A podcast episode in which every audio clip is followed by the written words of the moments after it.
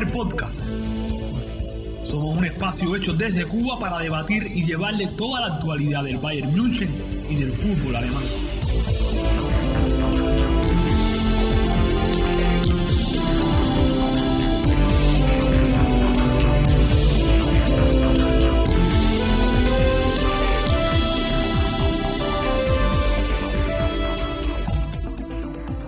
Willkommen amigos, bienvenidos a Wire Podcast. Yo soy Adrián Cáceres y como conductor de este espacio destinado al debate sobre el fútbol alemán y sobre el actual mejor equipo del mundo, el Bayern Múnich, les doy la bienvenida. Y para comenzar con todo el programa que tenemos hoy, ya estoy recibiendo a mi compañero Ale García. ¿Cómo estás, colega?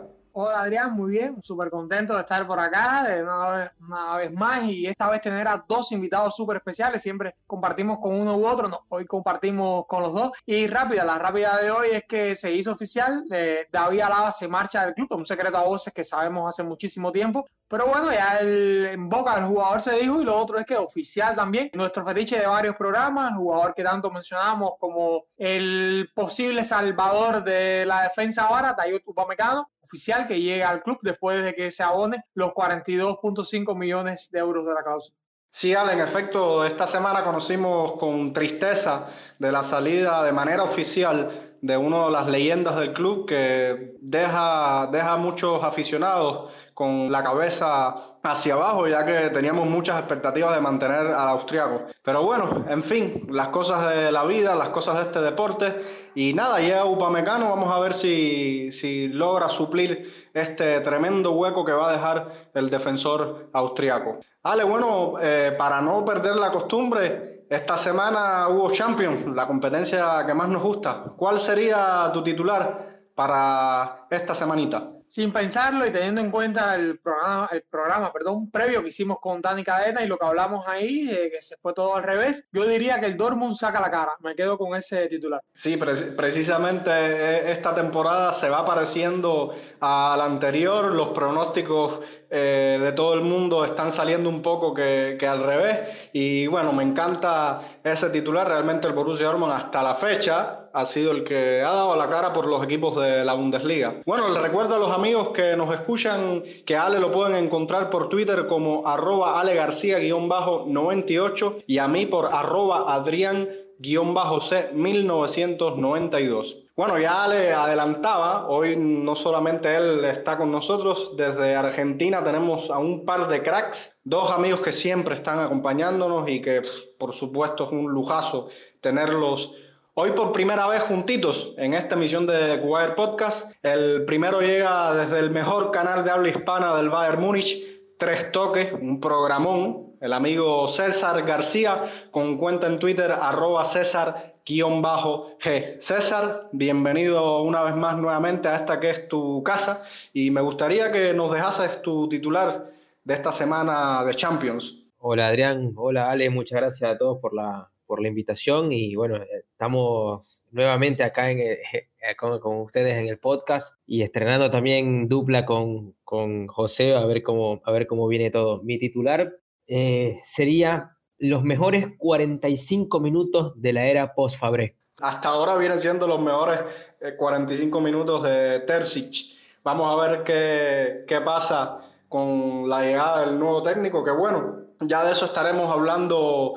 en los minutos siguientes. César, antes de saludar al otro amigo que seguro debe estar impaciente por hablar, me gustaría retomar rapidito el tema que traía Ale sobre la llegada de Upamecano y ya la salida confirmada de David Alaba. ¿Tú crees que es Upamecano la opción correcta para suplir la salida del austriaco? Bueno, ahí el fichaje de, de Upamecano hay que, hay que tomarlo, o digamos, yo, yo lo tomaría con, con pinzas en el sentido de que si pensamos que es el reemplazo idóneo 100% de David Alaba, el que piense eso creo que se va a desilusionar y se va a defraudar de, este jugador. Tiene otras características y creo que a mí lo que me ilusiona es que es un, un fichaje que tiene un amplio margen de mejora y que si hacemos la foto hoy, este Alaba Boateng versus lo que puede ser el, año que viene Lucas y Upamecano, esa dupla a mí me parece que es un paso eh, por, por, encima del nivel de lo que están mostrando hoy. Así que eh, eso es lo que debe ilusionar al, hincha del Bayern eh, y no pensar que es un cambio alaba upamecano pelo a pelo porque se, van a llevar una desilusión. Creo que hay que, hay que ilusionarse, pero también entender lo, lo que significa la salida de uno y la llegada del otro.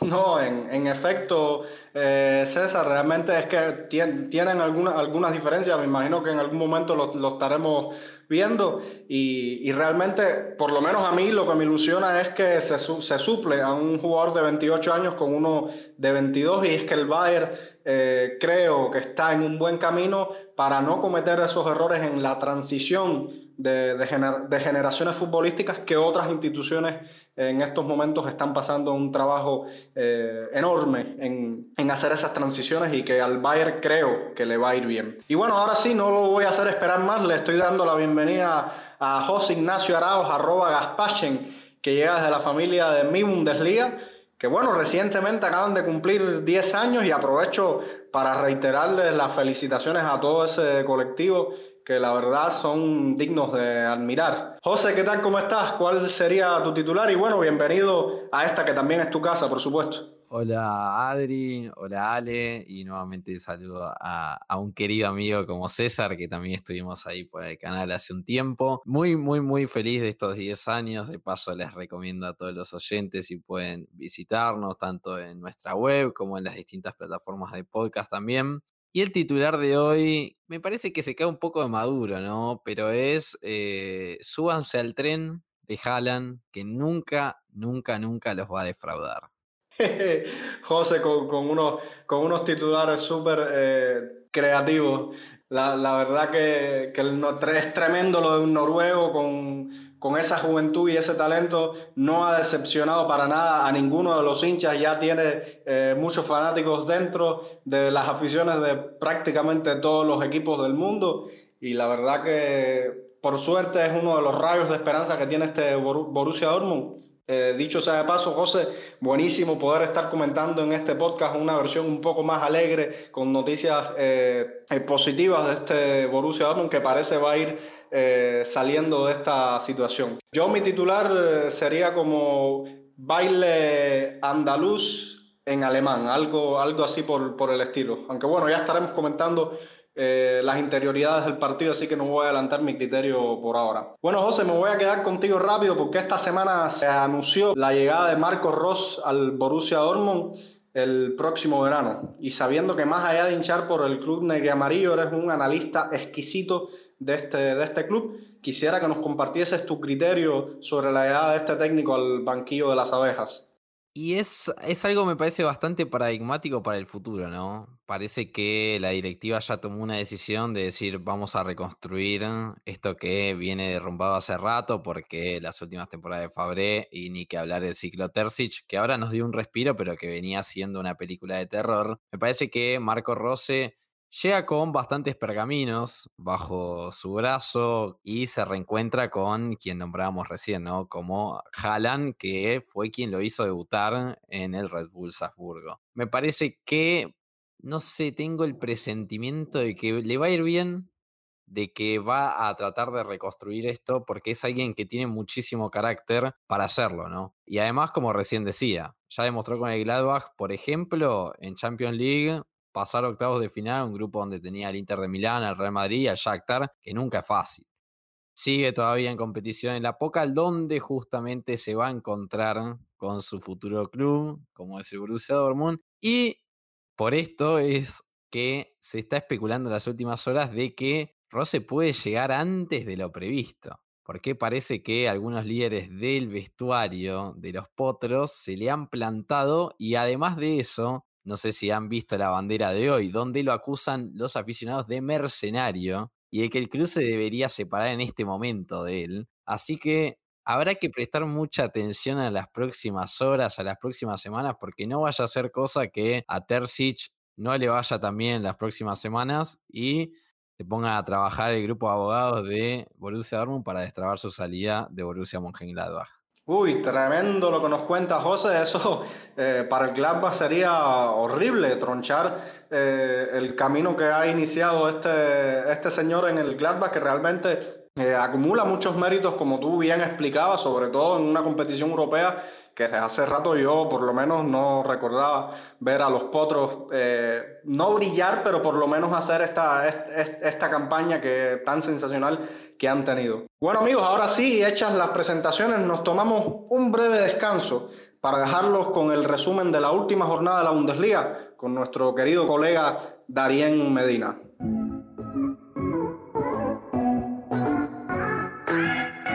Un saludo para ti Adrián, también para Ali y bueno, para los amigos y amigas que cada semana nos escuchan, también el agradecimiento y el saludo por hacerlo. Sobre la Bundesliga, bien, ya cerramos la jornada número 21 en la que 7 de los 9 desafíos terminaron con empate. Increíble esa jornada en cuanto a empates y precisamente uno de esos partidos de empate fue el que sostuvieron el Bayern Múnich y era Minia Bielefeld, un encuentro que cerró la fecha el pasado lunes. El marcador final del encuentro fue de 3 por 3 en un desafío donde la nieve y la remontada del Bayern para empatar el encuentro fueron los verdaderos protagonistas. Muchas rotaciones en el 11 presentó el Bayern para un partido que se complicó mucho más allá de lo pensado para el equipo campeón de la Champions, de la Bundesliga, bueno y de todo, porque el Bayern es el campeón de todo. Y precisamente el Bayern venía de obtener el título en el Mundial de Clubes y así completar un sextete histórico. En este partido de la Bundesliga, los goleadores por los bávaros fueron Robert Lewandowski con su gol número 25, le siguieron Corentin Tolizo y bueno, Alphonse David con un verdadero golazo y mostrando un nivel que ya comienza a, a darnos esas mismas sensaciones que nos regaló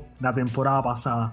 A pesar de este empate, el Bayern sigue siendo líder en la Bundesliga. Más adelante le daremos un vistazo a la tabla de posiciones. Y bueno, terminamos ya este breve vistazo al Bayern y vamos a pasar a lo acontecido en esta jornada de la Bundesliga. Una fecha que comenzó el viernes con el encuentro entre el Leipzig y el Augsburgo, en lo que fue la tercera victoria para el Leipzig en línea, tercera consecutiva. En esta ocasión, el triunfo dos goles por uno. Los goles por los ganadores fueron de Dani Olbo por la vía del penal y de un Cucu el Bayer Leverkusen y el Mainz 05 igualaron a dos goles en una de las sorpresas de la jornada en la que el Mainz logró la igualar en el minuto 89, luego ir debajo en el marcador 2 por 0. Otro de los empates fue entre Hoffenheim y el Dortmund, también a dos goles. El gol de la igualada por el Dortmund lo marcaría el noruego sensación Haaland. Otro resultado es Stuttgart y Hertha Berlín. Empate a un gol. Lo mismo hicieron Werder Bremen y Friburgo en un desafío en que no se anotaron goles, como tampoco se anotó en el partido entre Unión Berlín y Schalke 04. El Eintracht Frankfurt venció 2 por 0 al Colonia. Nuevamente Andrés Silva anotó para las Águilas. Y otra igualada a 0 fue la que firmaron Verde Bremen y Borussia Mönchengladbach para cerrar esta fecha. Pues bien, luego de estos resultados, la tabla de posiciones queda de la siguiente manera.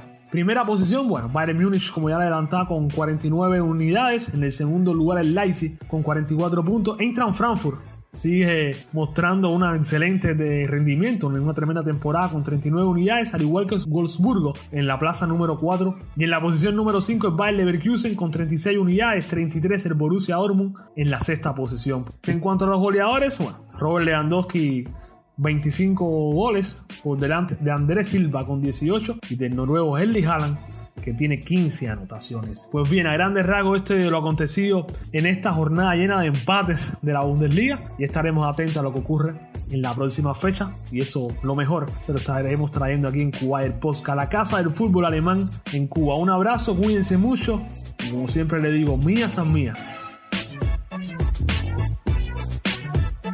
Y como bien decía nuestro amigo Darien, una fecha en el torneo alemán caracterizada por los empates. Tan solo Leipzig y Frankfurt sacaron ventaja ante sus rivales. Sorprendente el empate del lunes del Bayern frente a la Arminia.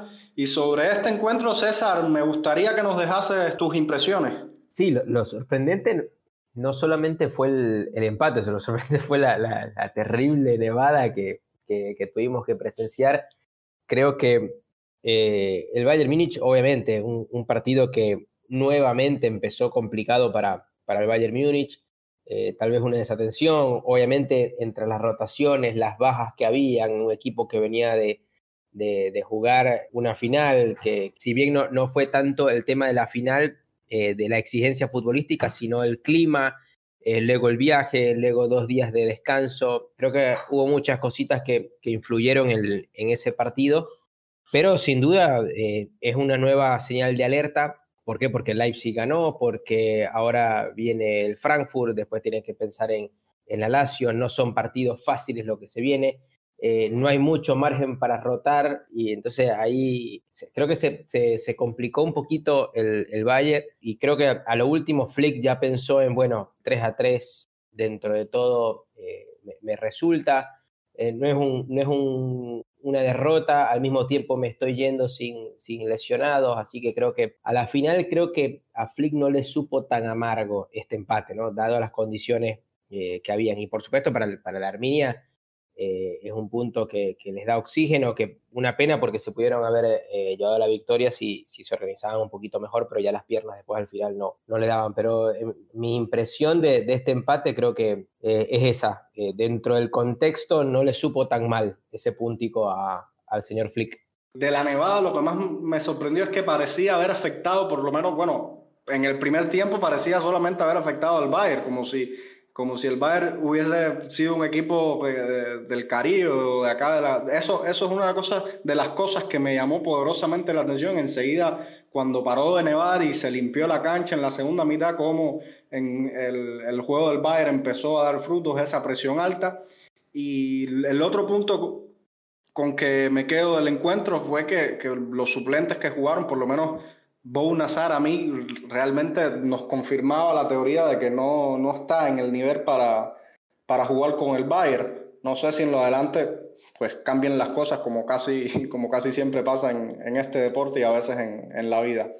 Y es que bueno, nosotros acá, por el grupo interno que tenemos para comentar sobre estos temas de fútbol, teníamos diferentes criterios o teorías sobre este empate frente a la Armenia Biefel y bueno, Ale, te voy a dar un pase rasante, a ver si nos puedes poner tu criterio. Sí, va muy o bastante parecido a lo que, a lo que hablaba.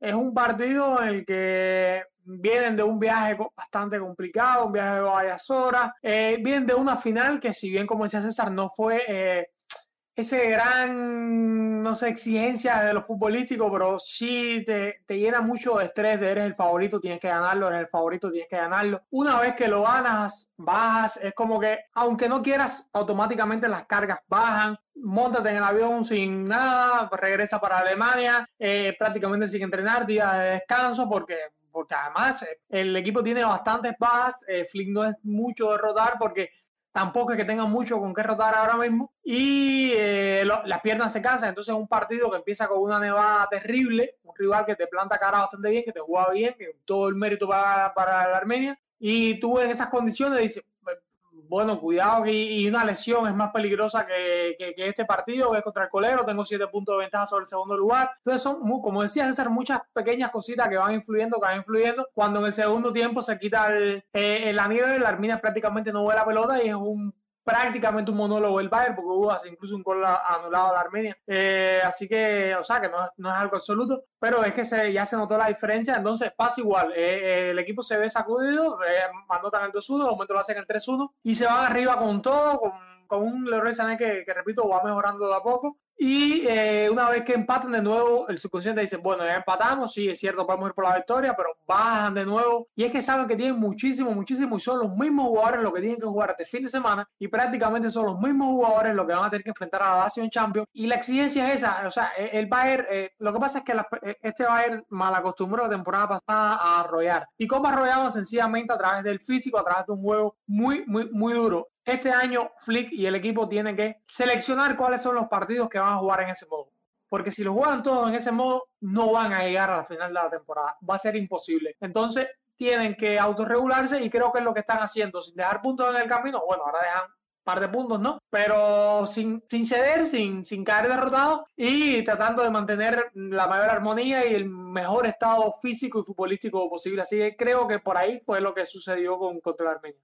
Sí, Ale, realmente dosificar, eh, como bien decía, en un momento de la temporada donde ahora es que esto, como decimos en Cuba, se, se pone bueno. Y, y, la verdad es que tampoco, como decía, es que Flick tenga eh, mucho con qué trabajar, tiene, eh, esto es lo que hay esto es con lo que tiene que apañarse.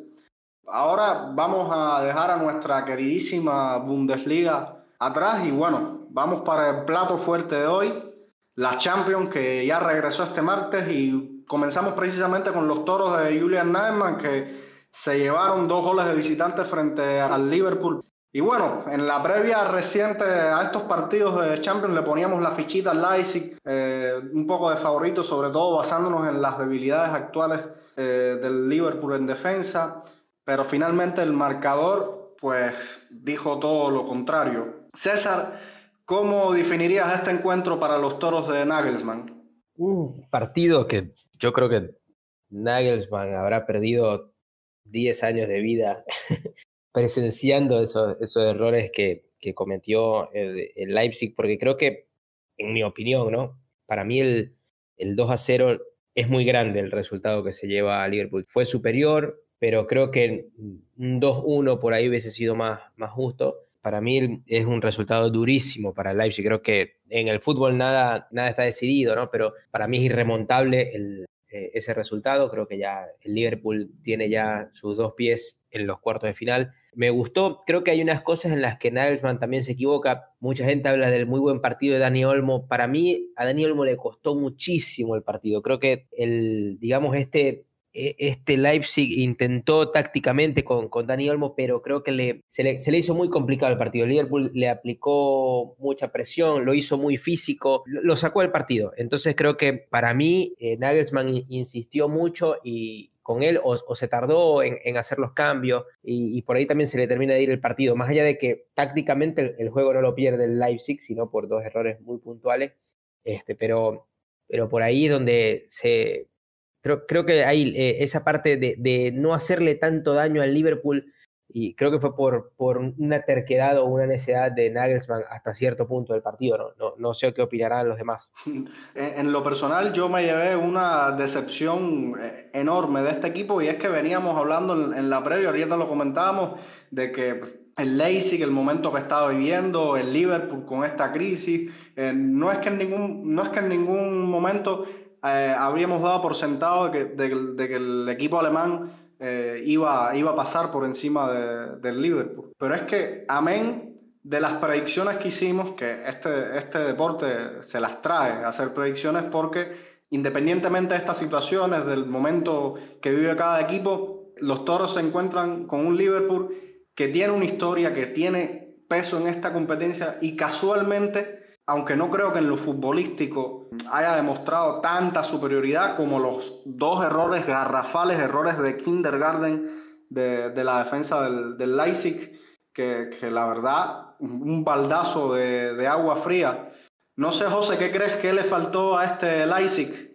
Yo voy a decir algo que quizás es un poco polémico, pero le faltó primero un centro delantero sabemos que a Liverpool le venía costando muchísimo en su, en su defensa, incluso por Premier League llevaban con tres derrotas consecutivas y tienen, bueno, a Virgil van Dijk lesionado, a Joe Gómez, Matip que algunos partidos está, otros partidos no está. Tienes todo eso sabiendo que no están muy fuertes ahí y juega sin un centro delantero. Y la, y la pregunta es, ¿has fichado a Sorlot? Tenías a Hijan Wan que entró en el segundo tiempo. Tienes a Pulsen y no eliges a ninguno, para mí ahí Nagelsmann se equivocó. Eh, incluso teniendo en cuenta de que uno de los atacantes lo pones a Nkunku, que es demasiado liviano, ¿no? Y le, le haces mucho más fácil la tarea a uno Sankavak que venía de un Schalke que es el peor equipo de toda la temporada en Europa y lo hace ser figura, básicamente. Yo coincido totalmente con la mirada de César por lo que he visto el partido. Para mí a Dani Olmo le costó y así todo, de los de arriba fue quizás el más destacado porque es el único que estuvo más avispado quizás para generar alguna jugada de, de peligro para los toros. Yo creo que nos, nos, encontramos con el encuentro que fuimos a buscar. Porque por lo que he visto, muchos creen que siempre, uy, Klopp, Nagelsmann, van a haber muchos goles, juego ofensivo y esto y que lo otro. Y parte también de la táctica es defender. Y por eso el partido fue tan duro, por ejemplo, en el primer tiempo. Eh, son entrenadores que trabajan a tope, que están en todos los detalles y generalmente los goles vienen de errores más que de virtudes. Y acá es como vemos apenas un 2-0. Y fíjense cómo se destraba el partido, ¿no? Con un mal pase de Savitzer para atrás y después con un error de Mukiele que todavía, todavía sigue queriendo agarrarlo a, a Sadio Mané. Me parece que coincido con, con ustedes. El resultado de Leipzig es muy, muy, muy complicado. hay que ver, hay que ver qué pueden hacer en Liverpool, qué pueden hacer en Reino Unido, pero a priori la veo difícil. Y yo creo que a Nagelsmann le faltó, como para cerrar la pregunta que me hiciste, Adri, le faltó estar un poquito más vivo en lo que es, eh, en lo que le sobra a Klopp, que es la experiencia, ¿no? Obviamente. Exactamente, y es que este tipo de errores en partidos como estos son, son claves a tal punto de, de, que inclusive por lo mostrado por no solo los errores garrafales, como bien tú decías, sino que desde lo futbolístico, a pesar de que son dos goles y, y, los marcadores de dos goles, de dos ceros en el fútbol, todos sabemos que pueden ser muy engañosos, pero es que por lo poco que mostró el Leipzig en este encuentro, no sé, no, yo por, por, lo menos no veo cómo pueda eh, remontar este, este resultado que se ve, que se ve tan, tan grande a pesar de ser solamente dos goles. Ale, dos goles de visitante y ahora toca jugar en Anfield sin público. A pesar de lo que hemos hablado aquí, ¿crees que sea posible la remontada de los muchachos de Nagelsmann? Yo la verdad mm, lo veo muy, muy, muy difícil, posible, por supuesto. Fútbol es un deporte súper impredecible, eh, nada es imposible, pero lo veo extremadamente difícil. Eh, por muchas cuestiones, una en la que decía José, Nagelman no tiene confianza en sus delanteros, tampoco es que tenga grandes delanteros, pero la verdad es que no, no tiene esa gran confianza y necesita goles, precisamente algo que a Leipzig se le ha sido un poco esquivo esta temporada un equipo que se ha caracterizado por crear mucho, pero por desaprovechar mucho también. Y lo otro es que el Liverpool es un equipo con carácter que es muy, muy, muy difícil remontarle un 2-0 así, porque para eso se necesita mucho empuje, eh, algo quizás más allá de lo futbolístico, y, y, no lo veo. Sinceramente, no lo veo, te repito. Puede pasar de todo, pero llegado a este momento, creo que, que Liverpool eh, tiene pies y medio del lado de allá y creo que sentenciaron la eliminatoria en la ida, al menos es así como lo veo. Sí, realmente una pena porque esto apenas empezaba y ya parece que se nos queda el primer equipo alemán. Pero bueno, ahora pasamos con la noticia agradable de esta semana. Eh, con sus pros y sus contras, la victoria del Borussia Dortmund en el Sánchez Pizjuán frente al Sevilla. Y bueno, le voy a dejar el balón a nuestro amigo José para que se luzca como lo hizo el noruego Erling Haaland, que acaba de firmar otra noche mágica en la competencia europea. José, ¿qué te gustó y, qué no te gustó de esta victoria de las abejas? Voy a empezar por lo que no me gustó.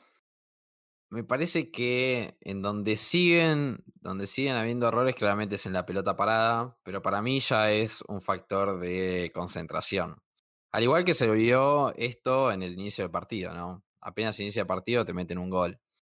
Ya empiezas con el pie izquierdo. Decí que tienes a jugadores que luego pueden revertir esto. Pero esto en Champions League lo puedes pagar muy caro.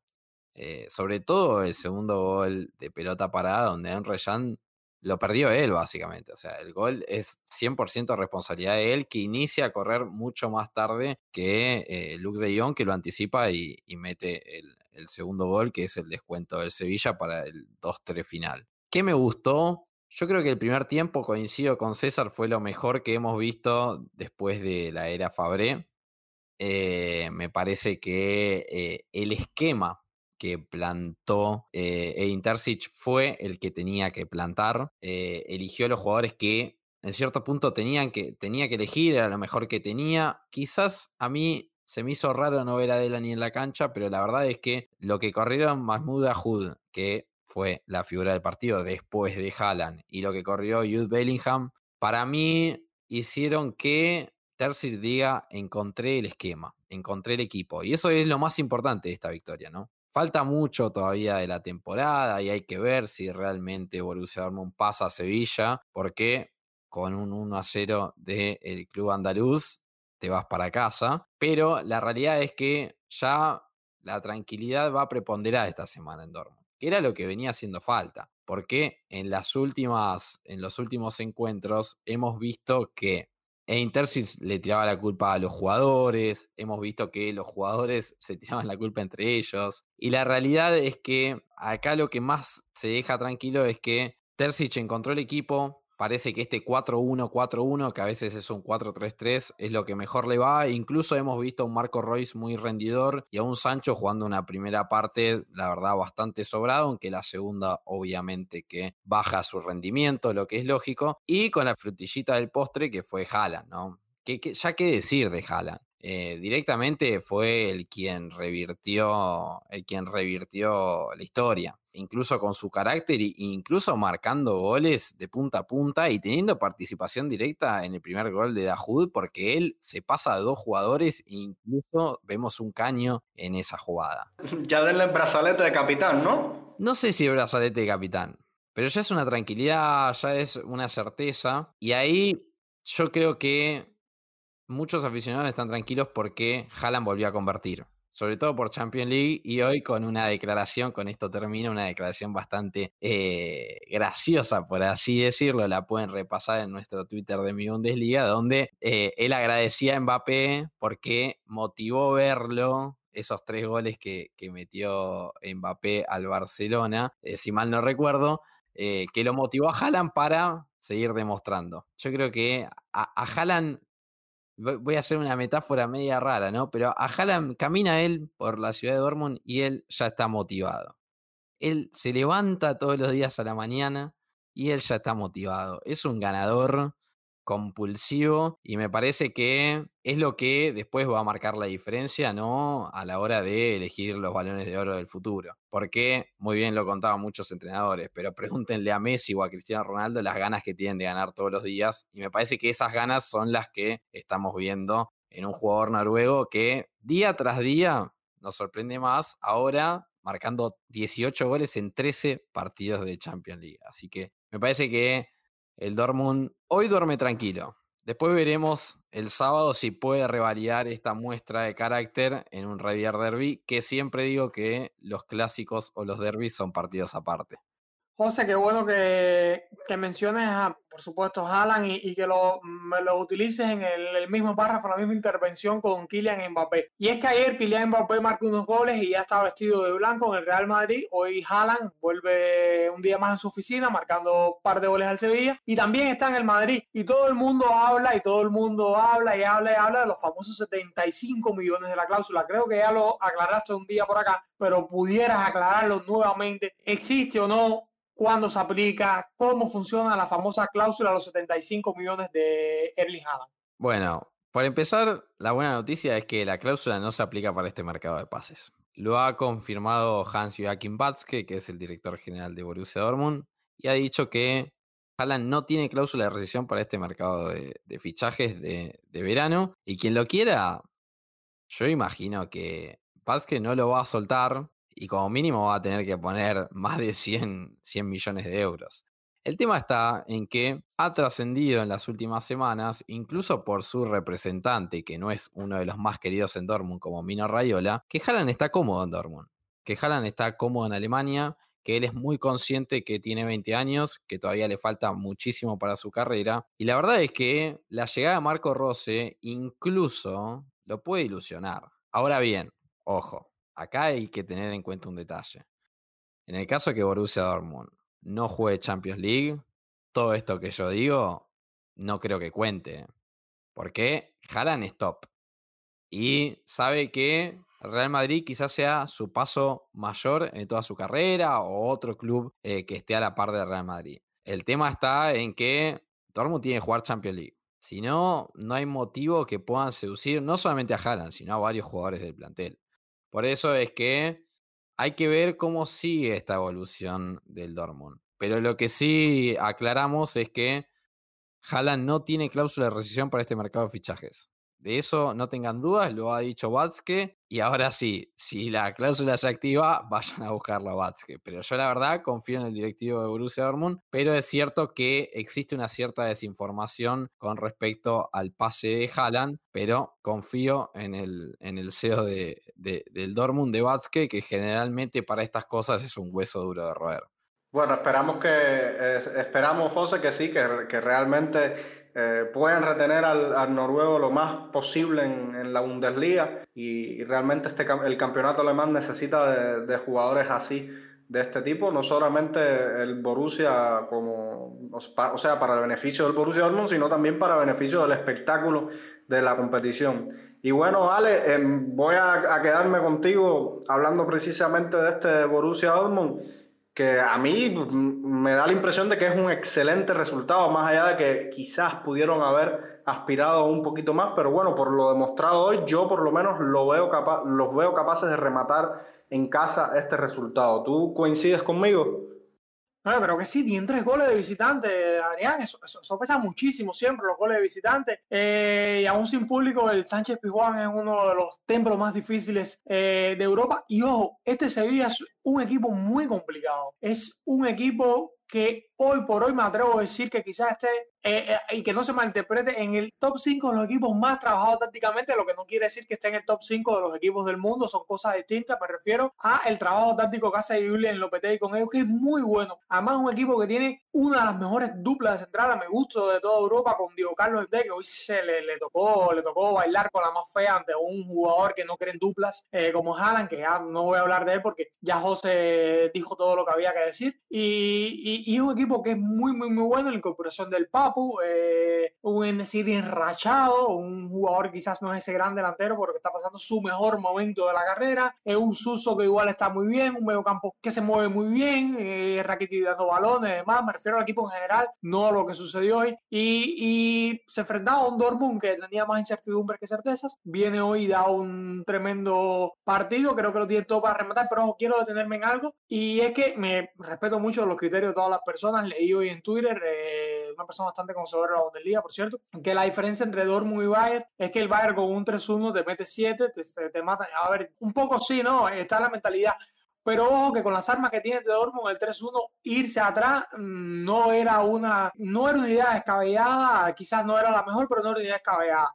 Eh, era un 3-1, era un partido con un Sevilla que obligaba a marcar sí o sí, porque un 3-1 era muy difícil de remontar. Y lo tenían todo el Dortmund para la, contra, lanzando balones a Haaland y a, Sancho, que tenían muy bien las espaldas. Y perfectamente el, el, noruego los podía mandar para el hotel caminando en, en, una contra. Y se acababa la eliminatoria a que mata y no tenemos que hacer nada en el partido de vuelta. Eh, no salió así, el Sevilla supo encajonarlo bien, el Dortmund medio se perdió, pero creo que fue más una cosa de, de pensar, de de, que me conviene aguantar un poquito y lanzar rafagazos a una cosa de, carácter. Al menos lo veo así. Por supuesto, José y César eh, pueden decirme y me gustaría que me dijeran qué piensan al respecto, si, si fue una cuestión de carácter o una cuestión que estratégicamente no era descabellado eh, aplicarla. No, nunca es descabellado, ¿no? Creo que eh, para mí el único problema del, del, del Dortmund en realidad fue porque él intentaba mantener, digamos, eh, eh, el resultado. Era obvio que el, el, Dortmund se encontraba recontra cómodo con ese 3 a 1. Eh, por ahí creo que le faltó un poquito reforzar el medio campo, pero no había, no había mucho para donde meter. Al no tener en el banco ni a, ni a Bitzel ni a Delany, se complicaba muchísimo poder tener piernas frescas ahí. Creo que también intuye con la, la, entrada de Luke de Jong, que obviamente le iban a llover a centros, y bueno, ahí para eso mete a Meunier también, que tiene altura intentó lo que pudo, creo que no, tenía mucho más para echar mano, porque para mí había que reforzar un poquito el medio campo, no lo hizo, y ya después el gol llega por, por un error, cansancio o no, llega, llega por un error. Creo que, no, sé si ahí capaz, no, sé si me gano el, cariño o el odio de, José, pero creo que este 3 a 2 es, complicado, ¿no? Si bien, como dice Ale, hacer tres goles de visitante eh, no, no es cosa menor, obliga a que el a que el Sevilla te tenga que ganar 2 eh, a 0, pero no sé, me parece que, eh, eh, si, era 3 a 1, yo te decía eliminatoria sentenciada,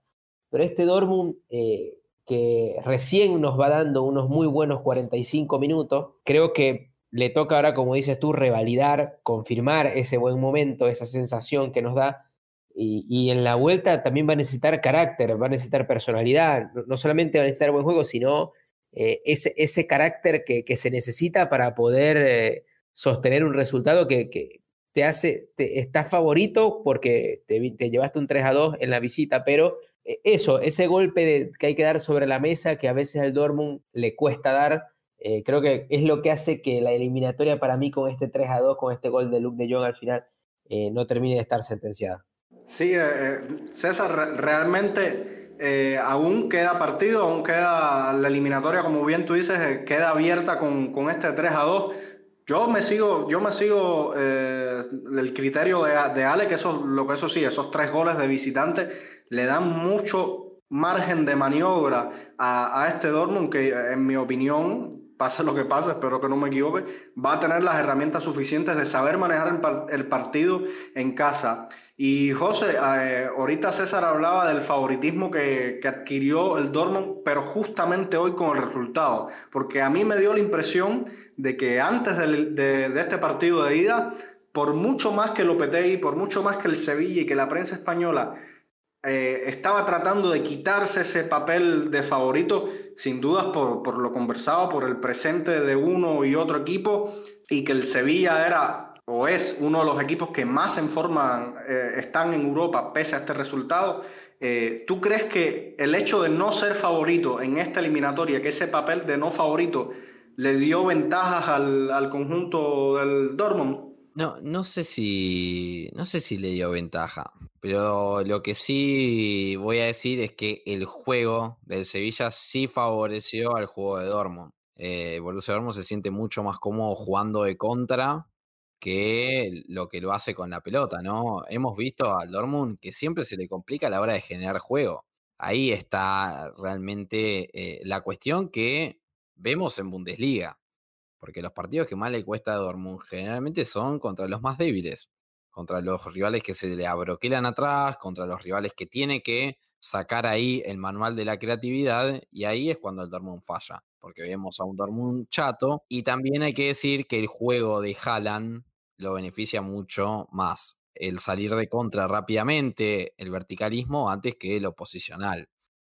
Ahora bien, para mí la serie tampoco está cerrada. Incluso me animaría a decir que hoy por hoy el Dortmund tiene un 55% y el Sevilla tiene un 45%. A mí este partido no me hace borrar todo lo que ya hemos visto. Le agradecemos, felicitamos y toda la cuestión, pero todavía faltan 90 minutos. Ahora bien, sí voy a decir que si Dortmund marca un gol más, ahí sí la tendrá muy difícil Sevilla.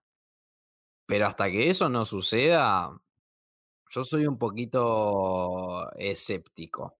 Porque un gol, ahí Frank muy bien, el productor de este programa, me aclaraba que son dos goles que necesita Sevilla, pero nosotros ya hemos visto al Dortmund flaquear eh, en cualquier situación con cualquier rival. Por eso es que, lejos de estar relajado, esto tiene que ser más una enseñanza para el plantel de decir, estamos motivados, vamos en busca de los cuartos de final, pero hay que estar concentrados y salir como salieron, va, como salieron no porque les metieron a los seis minutos, ¿no? Pero como jugaron el primer tiempo en Sevilla. Ese es el camino. Entonces, a mí me parece que es una enseñanza, pero no hay que relajarse, porque la serie no está liquidada. Bueno, antes de coincido con, plenamente con, todo lo que nos comentabas, solamente quería saber, José, si estás conforme 100%, 100 con, con el resultado de hoy. Y no, y no. El, el 1-3, ahí sí te podría decir que estoy conforme, pero el 2-3 no, porque el segundo gol que marca Sevilla es un error. Y, y, es un error que a esta altura, yo siempre lo digo, que a uno le hagan goles de pelota para de tan, de tan lejos, son errores amateur. Y, y son errores que un equipo que quiere aspirar a lo que aspira el Dortmund no se puede permitir. Eh, sobre todo de un jugador de Emre Can que no paramos de verlo, como diríamos por aquí, por Argentina, de tribunear, de hacerse el que tiene mucho carácter, de hacerse el líder y después comete estos errores, ¿no? Eso también hay que decirlo. Mucho carácter, mucho carácter, pero después hay que demostrarlo a la hora de jugar a la pelota. ¿Por qué? Puedes tener mucho carácter, pero si no sos bueno con la pelota bajo tus pies, si no estás concentrado, si no marcas bien, quédate con tu carácter en tu casa, pero acá hay que jugar al fútbol. Eh, cuán, importante es el, el carácter y, por cierto, no tiene nada, nada que ver con el tema, pero eh, hacemos un paréntesis aquí antes de pasar rapidito al otro tema. Eh, yo quería preguntarles a, a, mis, a mis colegas qué les pareció el resultado de las declaraciones del técnico del Barcelona después del, del antes del partido. Sí, recuerdo que dijo que, que, hoy, hoy por hoy no había muchos equipos que sean, o mejor dicho, no había equipos que fuesen mucho mejores que el Barcelona.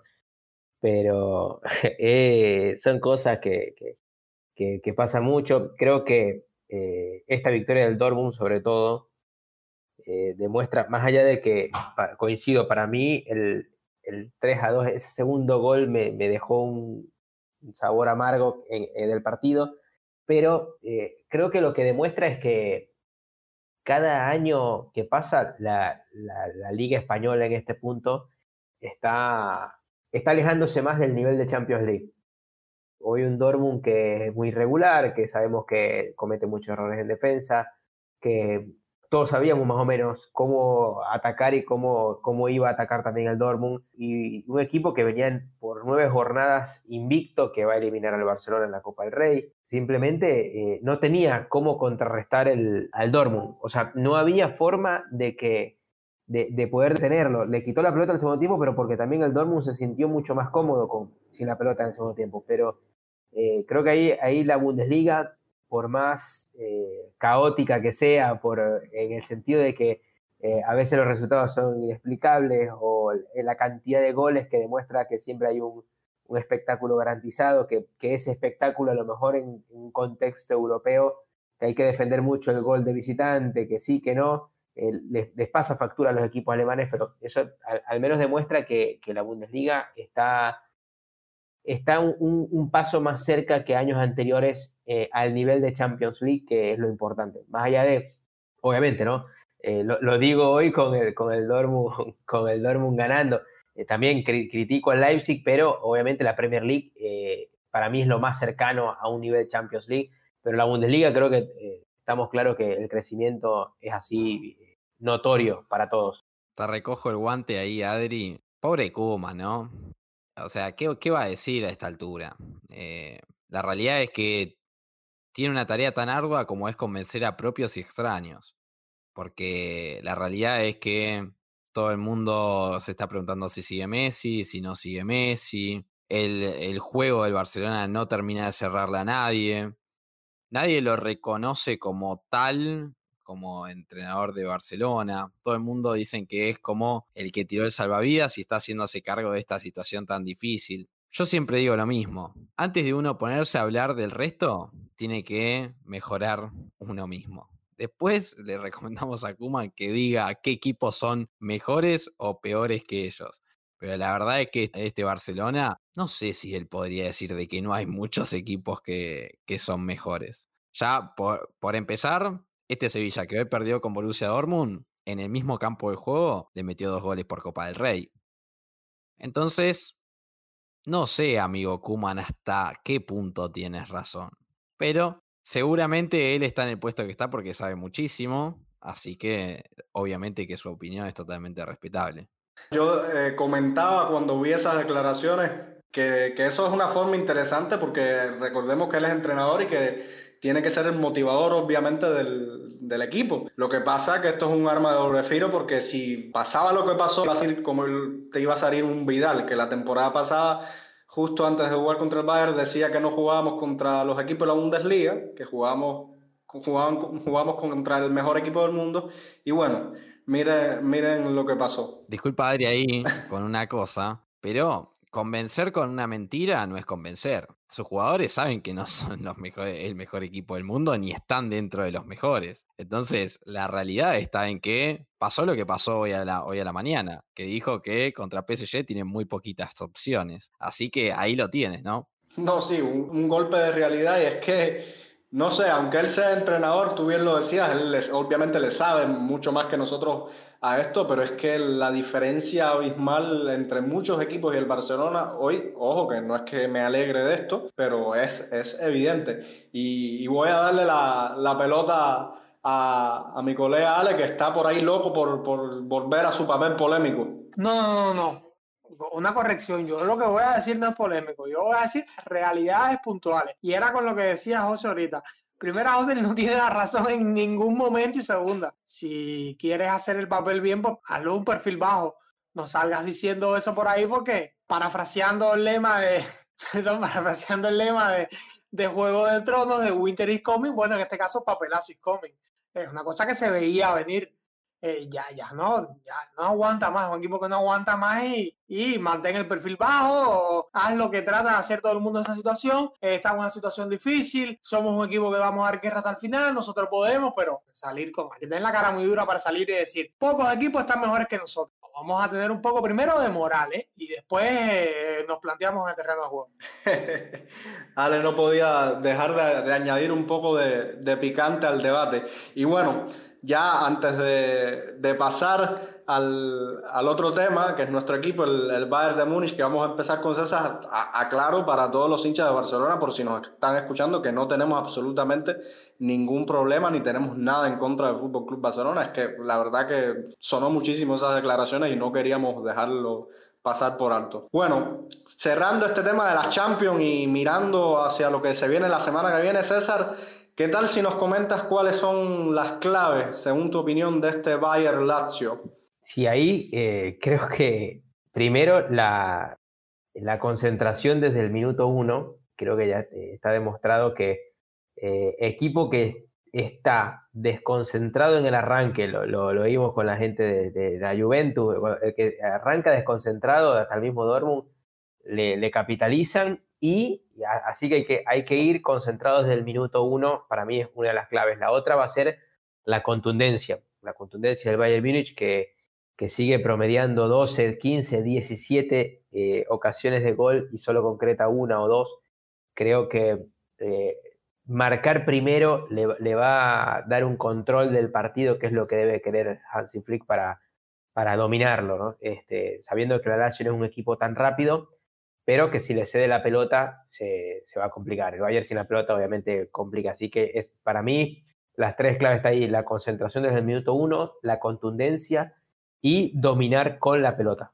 Sí, eh, esas son las claves y también desde mi punto de vista eh, lograr una, solidez defensiva, que bueno, parte de eso mismo que, tú decías, eh, César, de, la concentración, que eso, eso es lo que, lo que garantiza que, no se cometan los errores defensivos que últimamente el, el Bayern estaba cometiendo. El mejor escenario posible para nuestro equipo sería, como, como tú decías, adelantarnos en, el marcador lo más temprano posible e incluso, esto que voy a decir sonará un poco obvio, pero irnos un 2-0 arriba eh, al segundo tiempo creo que, que, sería muy bueno para las aspiraciones del, del Bayern.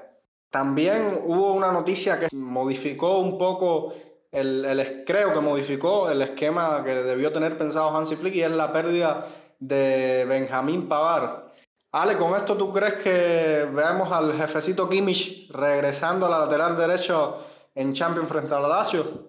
No sé, es que depende, creo que depende de, muchas cuestiones, Adrián. Depende de varias cosas, sinceramente. Creo que un poco depende de si Guadén está o no está para el partido, si ya ojalá y resuelva todos sus problemas familiares, todas sus situaciones personales, mejor dicho. Todos sabemos lo que ha pasado a raíz del fallecimiento de su ex eh, novia. Eh, porque creo que si Guatén está, creo que no sería descabellado incluso de que vuelva a mandar a Zule al, al lateral derecho. Ya lo ha hecho, lo ha hecho en reiteradas ocasiones sobre todo en los últimos partidos, antes de que Pavar mostrara una leve mejoría o quizás poco algo más que una leve mejoría, porque creo que sí lo tiene muy claro en el caso de que Joshua Kimi es el motor del, del equipo en el centro del campo. Entonces tampoco me extrañaría para nada que repitiera dupla con, con David Alaba y que León Goretzka sustituyera a Thomas Müller, ya que es casi seguro que Thomas Müller no va a estar, porque es, bastante difícil aún dando negativo al test, perdón, que se le viene por coronavirus. Así que lo pondría Goretzka por ahí arriba y la, la dupla, la dupla sería esa Kimmich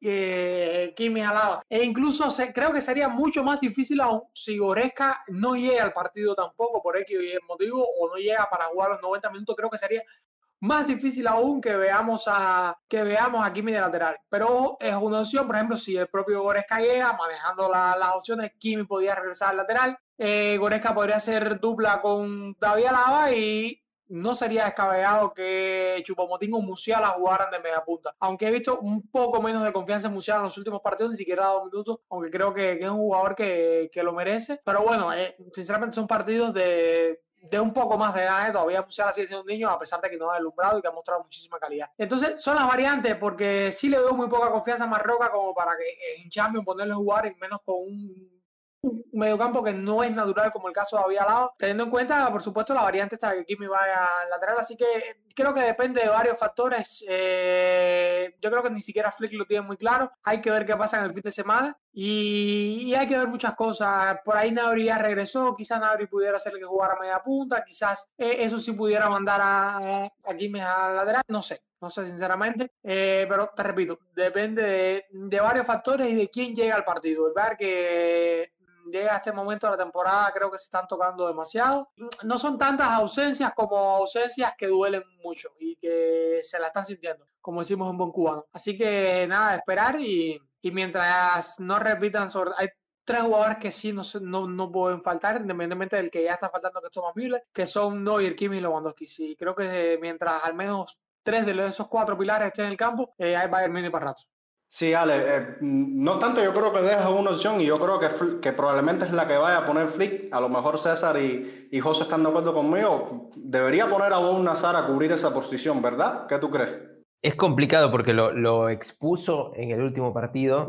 si bien. Estaba eh, bromeando, no creo que vaya a poner a un Nazar, por Dios. No, no, espero que no, pero, pero eh, tampoco, es que, tampoco es que el pobre Niklas Zule de lateral derecho también es medio criminal colocarlo, pero bueno, yo creo que coincido que Nabri es la única duda eh, yo creo que no llega. Si llegase a estar Nabri, podría colocar a, Coman, Sané, Nabri, y ahí sí podríamos tener a un Niklas Zule eh, lateral derecho que no tenga que proyectarse tanto. Creo que lo que hablamos en el programa anterior no, no fue un experimento, un invento y ya esto de Alaba en el mediocampo. Creo que Flick veía venir que podría pasarle que teniendo a Lucas de central con ya sea Guatén o, o Zule, podría tener una alternativa por lo menos por ahora, no, para mí no es el escenario idóneo, pero creo que obviamente confía más en un Alaba de mediocampo que con un Roca en el mediocampo. Pero bueno, ahora eh, está un Tolizo, todo apunta a que Goretzka va a poder estar. Yo creo que eh, e, es complicado, pero yo creo que va a terminar con un Zule de lateral y un Kimmich, Tolizo, Goretzka, algo por el estilo en, la zona central. Si ya, León llega a no estar, bueno, seguirán los experimentos, pero, pero para mí eh, creo que va a volver a sacrificar al pobre Niklas, eh, a, ponerlo a correr en esa banda derecha al pobre. Pero bueno, esperemos que, que, que por lo menos lo importante es que León Goretzka esté para el partido, porque si no, eh, ahí sí no hay mucho margen, prácticamente el, 11 se va a tener que armar solo. Sí, realmente muy, muy complicado ese, ese escenario y la verdad que con, con esa lesión de, bueno, esa lesión no, perdón, con ese positivo de, de Pavar, le complica un poco el planteamiento, por lo menos en lo defensivo, a la Flick. Ya para ir cerrando Caballeros, nos toca el, tiempo de piscina. La semana pasada nos fue horriblemente fatal. Ali y César se fueron en blanco y yo rescaté un puntito al empatar el Wolfsburg con el Borussia Mönchengladbach. Vamos a ver si esta semana nos ponemos las pilas y remontamos y vamos, y vamos por todo. Los tres encuentros de este programa son el Frankfurt Bayer y el Schalke Dortmund, por supuesto, partidazo. Y por la Champions tenemos el Gladbach City y nada, José, comenzamos por ti, luego César y finalmente eh, Diakamikaze, Ale. A ver, a ver, a ver. Yo el Rayer Derby lo veo para el Dortmund, pero porque el Schalke es, la verdad, su actualidad es totalmente penosa. Pero, como les dije, los clásicos son partidos aparte, los derbis son partidos aparte. Y hay que tener en cuenta que Dortmund va a llegar un tanto cansado a este Rayer Derby. Ahora bien, más allá de eso, me parece que tienen todos los pergaminos para ganar este partido, ¿no? Pero no vaya a ser cosa que ya el que dé la campanada, como ya ha pasado. Eh, recuerden ese 4 a 4. recuerden hace en la temporada justamente que el Dortmund llevaba 7 puntos al Bayern, pierde en las últimas jornadas con Schalke. Ojo, ojo. Lo que sí anticipo es que cualquiera de los dos que gane se va a llevar un gran envión anímico. Y me parece que si el Schalke llega a ganar, podría hasta arriesgarme de que quizás aspiren a algún puesto de relegation. Por el lado de Frankfurt Bayern, ojito. Mucho ojito para el Bayern, ¿eh? Porque Andrés Silva está in, in, imperdonable. Todas las que tiene, todas las mete adentro. Es el segundo mejor goleador de Bundesliga, 18 tantos. Ojo, ojo, ojo. Y ahí hay que ver. Porque el Bayern hay que ver también qué equipo pone, ¿no? Porque si es un equipo alternativo, ahí yo veo un empate quizás. Incluso te podría arriesgar hacia una victoria del Frankfurt. Eh, sobre todo teniendo en cuenta lo que vi del Bayern contra el Arminia Bielefeld. Y después el partido de City Gladbach y pobre Gladbach. Que, ¿qué, le vamos, ¿Qué le vamos a pedir? No? Me parece que es un City, un City rotundo, incluso con un 2-3-0. Tiro el resultado de los anteriores partidos. Para mí el Frankfurt le gana al, al Bayern y voy a poner un quizás un 3-2, un partido con muchos goles. Gol, sí o sí, Andrés Silva. Me la juego. Y en el River Derby veo un 2 a 0 para Dortmund o un 3 0 para el Dortmund. Mucho más cómodo. Y me mojo un poquito más. El partido contra el Lazio, para mí el Bayern lo gana. Hay que ahí hay que, habrá que tener en cuenta las posiciones de Luis Alberto y Chiro Immobile, que son los dos jugadores más importantes del club italiano. Pero para mí el Bayern lo va a ganar eh, con bastante simpleza. Quizá podría decir un 2-0. Para mí por ahí va a andar. Bueno, para mí, el, digamos, los, pronósticos es complicado. Coincido con el, City Gladbach. Creo que el City es uno de los equipos que llega en mejor momento eh, a, esta, a esta Champions League. Así que creo que me voy con un, un 3 a 1 a favor del Manchester City, lo que prácticamente cerraría la, la, eliminatoria. En el Schalke Dortmund por, por más que, que, creo o que quisiera que este derby estuviese bastante entretenido, creo que la diferencia es abismal. El Schalke puede estar intentando hacer las cosas bien, pero va a un nivel muy, muy por debajo. Para mí, el, el Dortmund gana 2 a 0, lo cual sería una sorpresa que puedan mantener el arco en cero, ¿no? Pero, pero para mí iría con el 2 a 0. Y el Bayern Múnich contra el Frankfurt coincido que eh, es un partido donde el Bayern va a perder puntos. Para mí hay empate, 2 a 2 creo que va a influir mucho también qué equipo pone Flick en la cancha. dudo que vaya a rotar mucho porque, digamos, si se le suma lo de Pavar, serían ocho bajas, pero habrá que ver de verdad cuántas efectivamente terminan de recuperarse. Creo que eh, queda un 2 a 2 con la pesadilla de Kostic, eh, para mí mínimo, así como José se la jugó con, con un gol de, Andrés Silva, yo me la juego con una asistencia de, de, de Kostic, que creo que está haciendo un temporadón. Así que bueno, ahí van mis tres pronósticos. Ya me toca, me toca. Voy a robar pronósticos aquí. Hoy, por suerte, me dieron la bola al final y me dio tiempo a anotar y robar un poco de pronósticos. Yo me voy a mojar con. El corazón me dice que va a quedar 2 a 2, pero yo siempre le voy al Bayern, le voy a dar un 3-2 Bayern. Voy a robarme el 3-1 del City sobre Gladbach y un 4-0 del Dortmund sobre el Schalke. Bueno, después de que, José nos tiró a, matar aquí en, la casa de Cuba de Pocas, yo tengo que defender el, honor del Bayern también, ¿eh, José? Eh, nada, el Bayern Frankfurt, yo voy a ir en contra de, todos los pronósticos. Yo digo que, que Flick da clases de fútbol y se gana contundentemente. Esto va a ser lo más loco que voy a decir, yo creo, en Cuba de Pocas. 3-0 gana, el, gana el Bayern con, con al menos una asistencia de, de Kimmich y un gol de Lewandowski. Vamos a ir a, la contraria. En Schalke Dortmund eh, tenía pensado ese mismo pronóstico de, que dijo Ale. Yo no veo cómo el Schalke pueda, a pesar del, del Dortmund tener esos problemas en defensa, pero el Schalke está un momento horripilante y creo que sí, que, va a ser 4 a 0 y creo que Haaland se, se, va a dar gusto ahí, le va a recortar bastante distancia al polaco. Y en la Champions, lamentablemente no puedo, no puedo llevar muy bien a, a los potros. Creo que el, el City lo gana 3-0. Eso, esos son mis resultados. Ojalá, por lo menos con el último, me, me equivoque. Bueno, con estos chapuzones, con estos piscinazos, vamos a ir cerrando por el día de hoy. Ale, César, eh, un gustazo compartir con ustedes. Les, deseo un excelente fin de semana. De seguro vamos a estar eh, por aquí comentando nuevamente la, semana que viene. y los dejo para que puedan despedirse y nada, si quieren añadir algo más, pues les paso los micrófonos. Sí, rapidito, Adrián, yo te agradezco, te agradezco después de estos piscinazos, estoy casi convencido que voy a extender mi ventaja en la tabla de posiciones de la, de la quiniela, estoy casi convencido porque te vestiste de Cliff David, de mandarte un piscinazo grande, así que te lo agradezco por ese lado. Vamos a ver si no terminas haciendo un Vidal, amigo. A lo mejor es lo más probable, es lo más probable. El perfil bajo se me da mejor y me da más suerte. Es lo más probable que termine siendo un Vidal o un Kuma, ¿eh? que ya le cabe el saco también. bueno, chicos, muchísimas gracias también por, por, la invitación. Vamos a ver cómo se vienen muy buenos partidos. Eh, ya entramos en la, fase de la temporada donde eh, vienen los partidos, los partidos bonitos, donde vienen los compromisos serios, así que esperemos a ver eh, que no solamente el Bayern, sino todos los equipos de la Bundesliga traten de, hacer el mejor papel en Champions, en Europa League, en, todas las competiciones que le toca.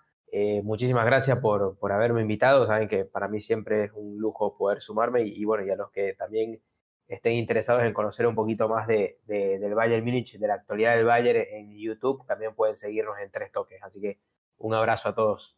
Por mi parte, ya no tengo mucho más que agregar. Para mí siempre es un gusto estar acá, un gran honor formar parte, en cierto punto, formo un poco parte de esta familia de Kuwayan porque ya, ya he estado varias veces aquí, como también ustedes forman parte de la familia de Bundesliga que tratamos de relanzarnos cumpliendo 10 años. Ya he pasado todos los anuncios que tenía que pasar, pero nuevamente les recuerdo que nos pueden escuchar también, al igual que a Kuwayan en Spotify, nos pueden escuchar a nosotros en las distintas plataformas, no solamente al debate, que es el que me toca conducir, también los Bundesliga News, que son pequeñas píldoras las que salen lunes y viernes con la actualidad del fútbol alemán. Y el nuevo programa de, como le dicen acá, el gurú eh, Daniel Cadena, que conduce junto a Nahuel Miranda ese no solo Bayern, porque la Bundesliga no solamente es el FC Bayern München. Así que nada más que eso, muchísimos abrazos a ustedes muchachos y obviamente a todo el resto de la audiencia. Sí, gracias José. Eh, lo puedes decir con total libertad, al igual que César, ustedes son eh, miembros plantilla fija sin salario aquí en, en Podcast. Nada, de verdad que, son bienvenidos.